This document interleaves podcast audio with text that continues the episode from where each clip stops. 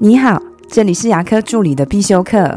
今天要必修的是自费牙科沟通技巧里面的“嗯”情绪，好情绪让沟通更顺利。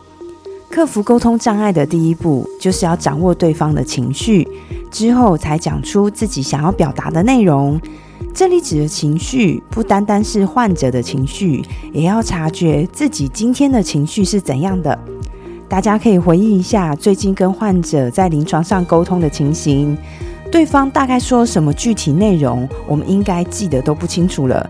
但是会深深记下的是当下跟对方沟通的感觉跟所带动的情绪。我们可以先观察一下患者他现在的状态是不是很不舒服，或是有点赶时间。那如果有这样的状况，最好不要请对方做太重大的决定。可以把重要的事延到下次再说，等心情好了我们再来谈。那也要察觉到今天的心情状态。如果今天的心情不太好，那尽量少开口，避免跟患者做太多的沟通。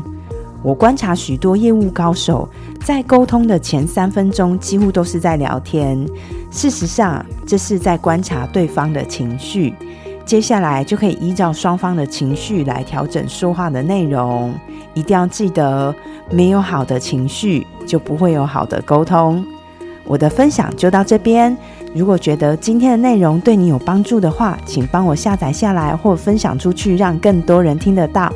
如果你对牙科管理、自费咨询或是助理的培训有任何问题，欢迎留言给我，或者是在龙语牙体技术所的粉丝专业可以找到我。下次再见了，拜拜。